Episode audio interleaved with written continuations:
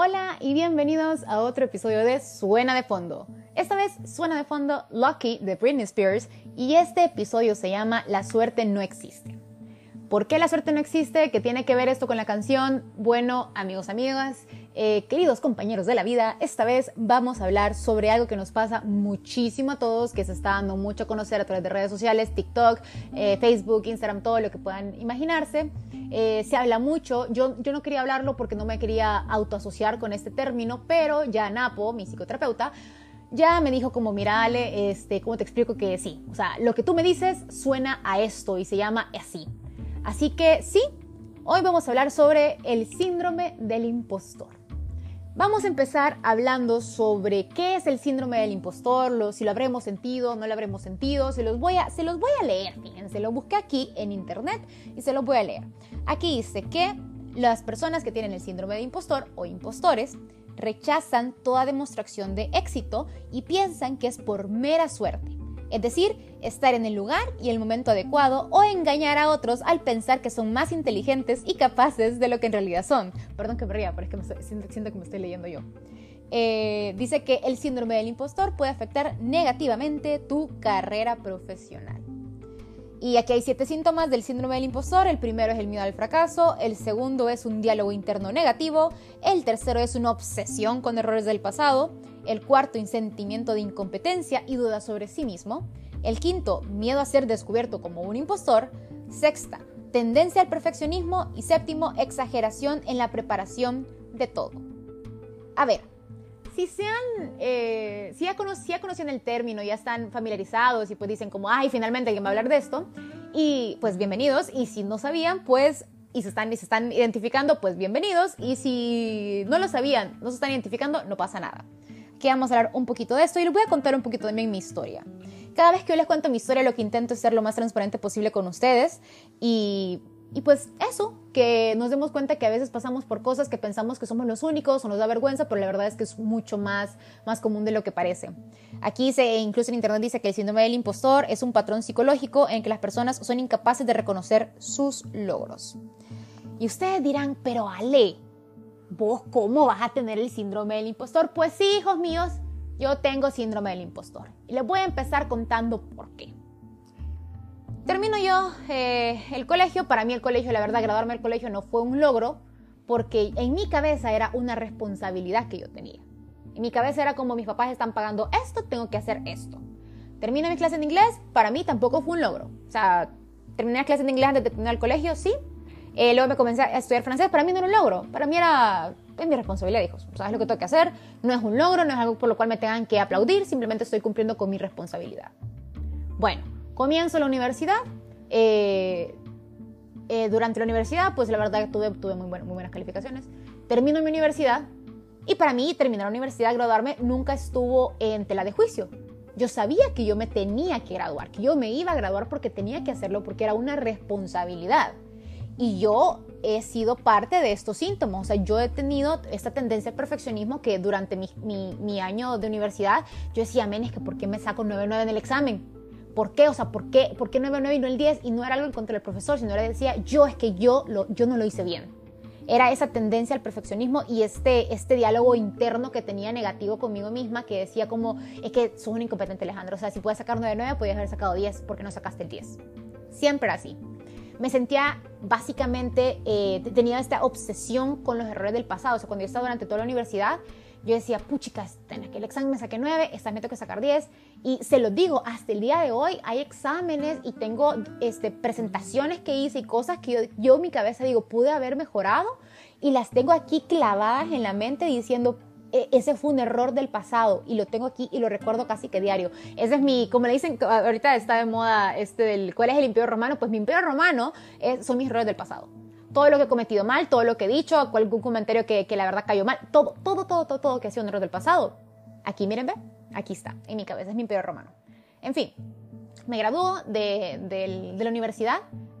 Eh, honestamente, y aquí es algo ya muy, muy personal, yo le dije a mi mamá, mamá no venga, no venga mi graduación, porque para mí no era un logro, para mí claro, yo, no es que yo no quería que mis papás no fueran, digo, yo terminaba mi, licenciatura y automáticamente mi maestría, yo tenía que viajar a España y yo pensaba también en los gastos. Si escucharon el, el, episodio donde hablo sobre, sobre la lata de atún, pues ahí entenderán que soy un poco obsesiva, compulsiva con el tema de los gastos y el dinero, pero eh, yo pensaba, pucha, pucha, vamos a hacer gastos de, o sea, si, mis papás vienen, pues van a hacer gastos del, del, del, vuelo, si vamos a España van a hacer gastos del vuelo, yo estoy empezando una maestría, shala, shala, o sea, yo decía, es demasiado gasto, ¿para qué van a venir? ¿Para que me van a mí a agarrar un papel?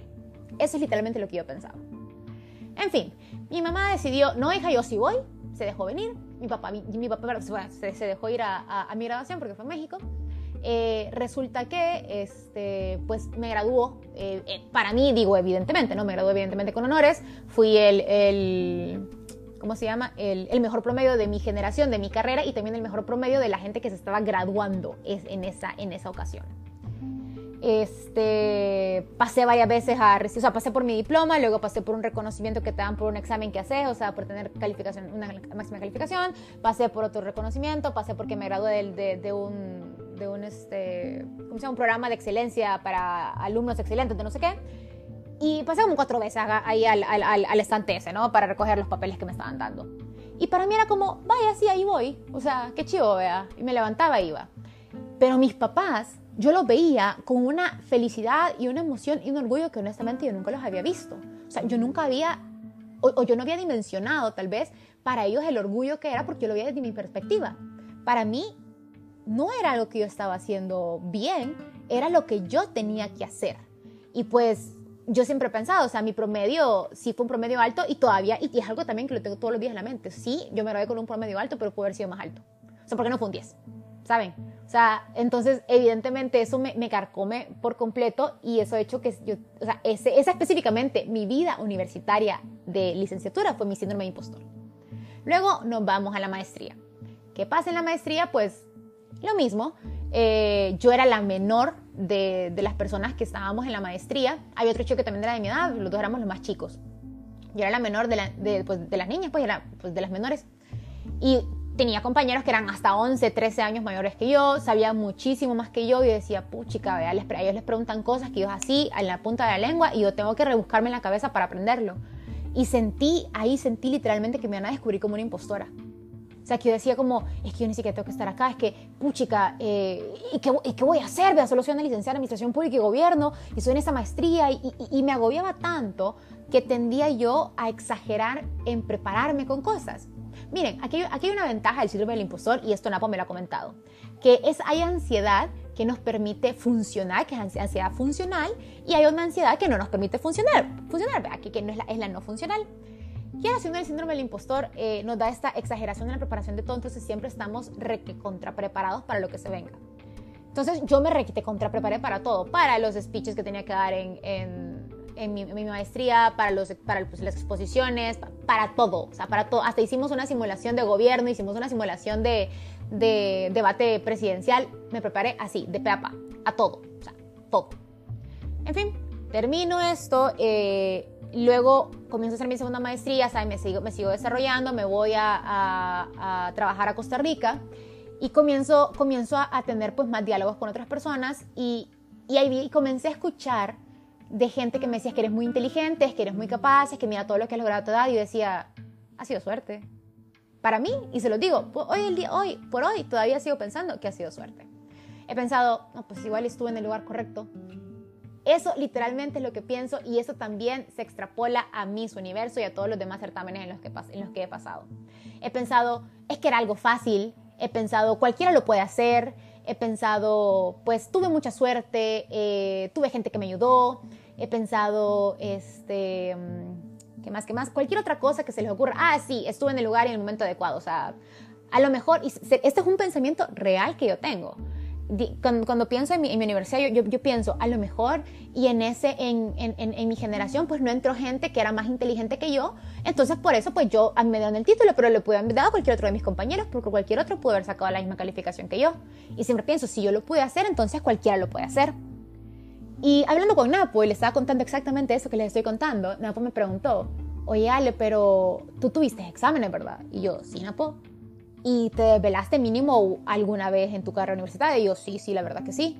¿Y estudiaste para tus exámenes? Y yo, pues sí, existe esto, esto, o sea, me comenzó a, a que yo viera todo el esfuerzo que había implicado sacar la carrera, hacer todo lo que había hecho hasta ahorita, sin, sin mencionar el mismo universo, ¿eh? o sea, todo el tema académico, profesional. Y me dice, eh, cuando conseguiste trabajo, todos los trabajos que has tenido, te has esforzado para conseguirlos, has ido a entrevistas, es, y yo, sí, sí, siempre he entrevistas, eh, has pasado los procesos de selección, y yo, pues sí, y entonces eso no es suerte, eso realmente es tu esfuerzo. O sea, por muy que tú le dijeras, ah, es que estuvo sencillo, Tú pusiste tiempo, esfuerzo y te dedicaste específicamente a cumplir esto. Y eso es lo que te llevó al resultado que tenés. Y eso se lo estoy diciendo a ustedes porque me lo dijo Napo y esta es terapia gratuita, ¿eh? Equipo, yo sé que a veces es difícil ver que nosotros lo estamos logrando, que nosotros nos logramos hacer algo y sentirnos orgullosos de ello. Es muy difícil pero piensen en todo el esfuerzo, en todas las noches a veces sin dormir, o, las, o las madrugadas que les tocó, o, no sé, hay gente puchica que le toca moverse desde Sonsonate hasta San Salvador para ir a estudiar, o cosas así. Piensen en todo el esfuerzo, por muy mínimo que ustedes dijeran, no, es que fue suerte, es que puchica me ayudaron, vea. Ese esfuerzo extra que pusieron, que si no lo hubieran puesto no hubieran tenido ese resultado. Eso, por eso tienen que sentirse orgullosos. Ahora bien, yo entiendo que no es tan fácil porque se los digo, esto pasa en cada etapa de mi vida, incluso se extrapola al tema de ser una Miss. Yo cuando me convierto en Miss, yo llegué a pensar que, que tuve suerte, que a lo mejor estuve en el momento adecuado, en el lugar adecuado, que pasó la luna, una, estrella fugaz y que a mí me concedió el deseo de ser Miss. O sea, se los prometo. Pero yo les voy a ser muy sincera. Yo realmente practicaba las pasarelas no solamente en las... O sea, y, y eso que la pasarela no es mi mayor fuerte, yo lo sé practicaba las pasarelas no solamente con, con en, en, los ensayos, lo practicaba con mi mamá también. Vi cientos de veces Miss Universo versión 2020, 19, o sea, todo, bueno, 18, todo lo que se le puede ocurrir. Eh, vi hasta las preguntas más difíciles, vi las preguntas más fáciles, vi preguntas en las que las chicas habían fallado, porque yo tenía este, esta obsesión con, por, por equivocarme y tenía una exageración de preparación, así como lo vimos en los síntomas que les leí. Eh, y me preparé en sobremedida para la respuesta. Yo tenía mis respuestas así, o sea, yo había estudiado los temas y decía, ok, o sea, si me preguntan de esto en la, en la entrevista, puedo responder esto, por qué quiero esto, por qué quiero lo otro. Y a mis compañeras las veía tan calmadas y yo decía, pucha, quisiera ser así, quisiera poder estar calmada. Pero yo de verdad me obsesioné y me preocupaba mucho que me, que me, me descubrieran como una impostora y que todo lo que yo, pues, yo decía, pues sí, soy una competidora que tiene estudios y carrera y todo esto, y voy a venir a hacer algo todo mal hecho, no, vea, o sea, tengo que forzarme. Y ahí es cuando le digo la, ansiedad funcional, ¿no? Que me, me, logró, me ayudó a prepararme en todo, básicamente, para poder estar en el certamen. Pero me pasó un momento, después de pasar por mi universo y el internacional, eh, y es algo que todavía me persigue, que yo digo, ¿dónde estuvo mi error? ¿Por qué no clasifiqué? O sea, y yo sé que aquí tal vez algunas personas se van a reír, algunas personas van a decir, no, hombre, es que era obvio, pero yo se lo digo, no hay semana, no le puedo decir día, no hay semana que no piense en alguna respuesta de mi entrevista que pude haber dicho diferente. En tal vez algo, algún, alguna acción, alguna mirada, alguna palabra que hice que, hizo que yo no, no, clasificara, que si ese pie lo hubiera puesto diferente, que si esa caminata hubiera sido diferente, que si a lo mejor ese vestido que ocupé hubiera sido otro, que si, no sé, se los prometo que para mí mi experiencia por mi universo internacional se ha vuelto en eso, en, una obsesión con ese error, porque para mí fue el error de no clasificar, de no permitir que El Salvador pasara a un top. Y, y es algo que me, que me persigue. O sea, me persigue como, como un fantasma, una casa embrujada. O sea, me persigue todas las semanas y lo pienso y lo pienso y lo pienso y digo, ¿qué pude haber hecho diferente? Luego me voy para World Miss University en Corea del Sur y, pues ahí obtuvimos este, tres premios y entre esos premios evidentemente está el premio de, de economía estos premios eran, premios específicos y especiales que se otorgaban a la MIS que tuviera un, mejor desarrollo en, cada uno de los foros. Era el, foro de la paz, el foro de, medio ambiente y el, foro de economía. Yo me acuerdo que lo mismo, o yo sentía que era una impostora. O sea, se supone que somos World Miss University, ahí estamos las niñas de las inteligentes que quieren estar en, el mundo de los, concursos. Vea, yo, yo sentía que yo me iba a dar ahí con las eminencias y así sentí. Y me preparé y, trataba de, prepararme en sobremanera. Eso pues evidentemente logró que El Salvador tuviera el, reconocimiento en economía, pero no tuvimos la corona. Y yo no sé cómo explicarles cómo eso también me persigue hasta, la fecha, hasta el día de hoy, pensando qué pude haber hecho diferente, en qué me equivoqué. Y he tenido que hacer realmente un trabajo interno en lo que he trabajado muchísimo eh, todo este año pensando, ¿sabes qué, Ale? Lo que hiciste en Corea del Sur realmente, y es porque es lo más próximo, ¿no? Yo luego voy a trabajar con el tema de mis universo en Israel, pero lo que hiciste en Corea del Sur, Ale, fue lo mejor. O sea, yo, yo hoy por hoy les puedo decir, puedo ver Corea del Sur y cada día sé que lo hice excelente. Y no me arrepiento de, de mi performance y lo único que les puedo decir es que a lo mejor y, no estaban, yo no era la misma que estaban buscando para ese reinado. Pero, quieras o no, el síndrome del impostor se viene de vez en cuando. Y todavía es algo que sigo lidiando con ello, eh, sigo teniendo un pánico al fracaso, sigo teniendo un diálogo interno conmigo que es muy negativo, que dice como es que no lo estás haciendo bien, es que tenés que hacer más, es que, es que mira, o sea, de verdad es un diálogo negativo hasta obsesivo, se podría decir. Y esta, y, esta obsesión también se, se, pasa a los, miedos, a los errores que, que he cometido en el pasado, que tal vez para otras personas no son errores, pero para mí sí lo son y son errores que yo quisiera poder corregir, pero no se pueden porque pues ya, ya se tomó la decisión, ¿no? Y sí, a veces me entran muchas dudas sobre mí misma, dudas sobre si soy la, la mija adecuada, por ejemplo, para este nuevo certamen, mi Face of Humanity, que, que, se va a realizar el, próximo año. Me entran las dudas si soy la mija adecuada, si de verdad soy una persona que merece ser la cara de la humanidad, y de nuevo está este miedo a que me descubran que soy una impostora, porque como una Miss todo el tiempo he, sentido, y como siempre les he comentado, ¿no? que yo siempre me he sentido como una Miss diferente, todo este tiempo he vivido con miedo de que algún día vengan y me descubran, así como, Scooby-Doo, ¿no? que les quitaban la máscara y ahí me levante, me, levante la, la, máscara y digan, mira, es que no, es una Miss, es una impostora. Se los digo que, que vivo con ese miedo y quiera si no, ustedes que me están escuchando, las personas que me siguen y todo, son quienes me dan como que ese empujoncito de decir, bueno, y tal vez no lo estoy haciendo mal, tal vez y sí se nota lo que estoy haciendo, porque yo todavía hasta la fecha sigo sintiendo que lo que hago no es suficiente. Sigo sintiendo que no levanto suficiente la voz, sigo, sigo sintiendo que, que a lo mejor y no hablo suficiente de los temas que quiero hablar, que quiero hablar más de salud mental, que quiero hablar más del tema de la sexualidad, que quiero hablar más sobre cómo es sentirte así. Y, y sí, o sea, es algo con lo que vivo día a día. El síndrome del impostor se ha vuelto parte de mi día y espero algún día eliminarlo por completo y decir, ¿sabes qué? O sea, me lo merezco, he trabajado por ello y aquí lo tengo. Así como, no sé si han visto, no sé si todas las personas que me están escuchando han visto Barbie, pero en Barbie hay una escena, si la viste te vas a acordar y si no, pues te la cuento. En Barbie hay una escena en la que le están dando un premio Nobel a una Barbie y la Barbie dice, sí, trabajé por ello y me lo merezco. Y yo sueño con el día en el que yo pueda decir, sí, trabajé por esto, me lo merezco y de verdad así tenía que ser. Creo que lo único que en lo que yo puedo decir que estoy orgullosa eh, es sobre el, bueno, si escuchan el, el, episodio anterior, estoy muy orgullosa del desempeño en el traje típico de mi universo, que creo que es algo que nunca voy a cambiar, pero eso me costó meses poder decirlo. O sea, me costó no meses, sino tal vez todo el año, el año pasado de trabajar, de poder decir, sí, me siento orgullosa de esto. Al principio, si ustedes ven mis entrevistas del principio, casi no lo decía. Tuve que trabajar en mi inseguridad, tuve que trabajar en mi síndrome del impostor para darme cuenta que, ¿sabes qué? Esto no es suerte.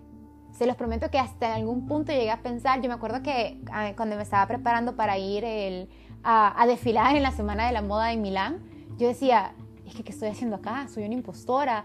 Y tenía mucho miedo de llegar y que me rechazaran, tenía mucho miedo de llegar y fracasar, de llegar y caerme, de, que todo fuera una broma. Y creo que esto es algo que, que, que me he venido repitiendo que tal y si todo es una broma, que tal y si solo se querían burlar de mí, que tal y si... Hay muchos y que tal y si en mi cabeza y todos son relacionados al impostor. Pero creo que es algo que en los que muchos nos podemos eh, relacionar.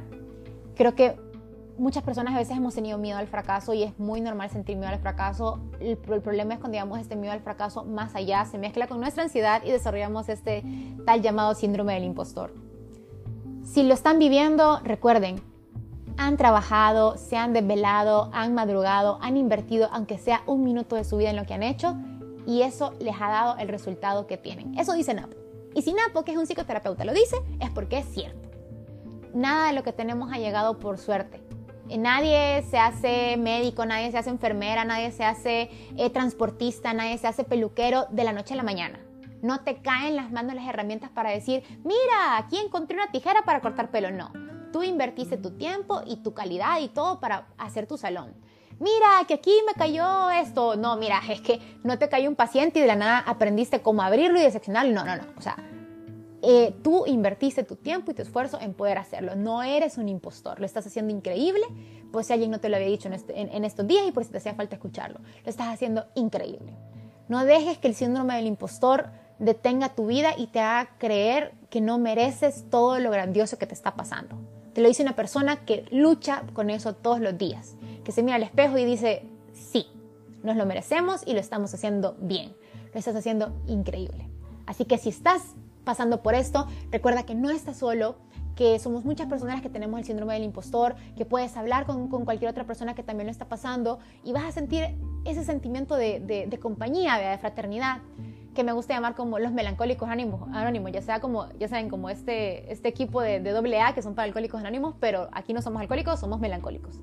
Así que siéntete como en este equipo de melancólicos anónimos donde nos vamos a escuchar, nos vamos a entender y más que nada nos vamos a sentir acompañados y que no estamos solos. Así que nada, gracias por llegar hasta el final de este episodio. Nos seguimos escuchando en Suena de Fondo. Chao.